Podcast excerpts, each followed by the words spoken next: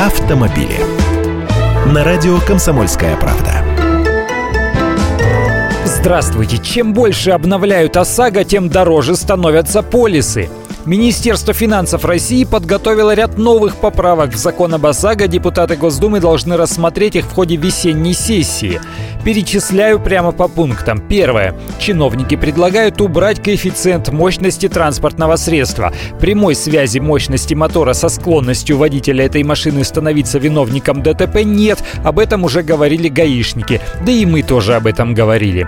Второе. Введение неустойки для страховых компаний при задержке выплат. Это еще одна хорошая новость для автомобилистов. Если страховая тянет резину и задерживает выплату пострадавшему без мотивированного отказа, брать с нее по 200 рублей за каждый день просрочки. Такое предложение. И пусть затягивают. За месяц задержки еще 6 тысяч набежит. Третье. Минфин пока так и не отказался от своей прежней идеи о разделении полисов автогражданки на три вида.